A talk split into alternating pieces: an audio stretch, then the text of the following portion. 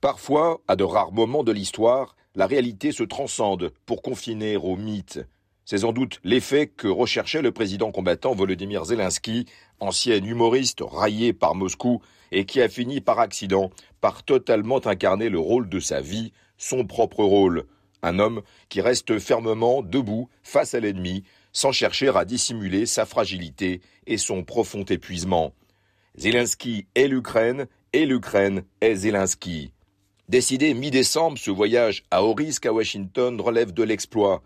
Le président ukrainien avait tout juste quitté le Donbass, où les tirs d'artillerie ponctuaient les quelques mots dits à la presse qu'il prenait la route d'une autre ligne de front, diplomatique cette fois, dans le plus grand secret.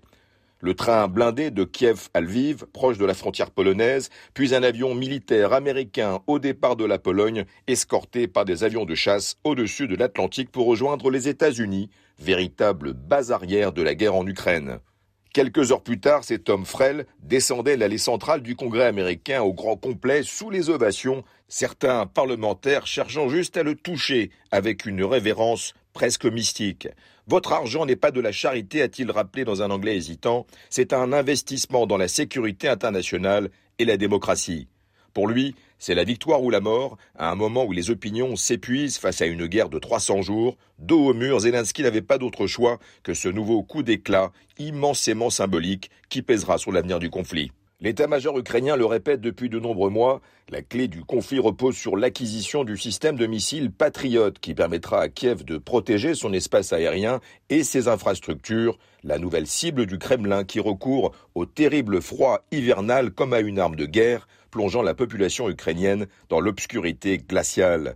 Si la livraison du système de défense américain est actée, Zelensky veut davantage d'armes, de munitions et de moyens, alors qu'un vote difficile se prépare en début d'année à Washington pour l'octroi massif d'une aide militaire de plusieurs dizaines de milliards de dollars que certains élus républicains veulent remettre en cause.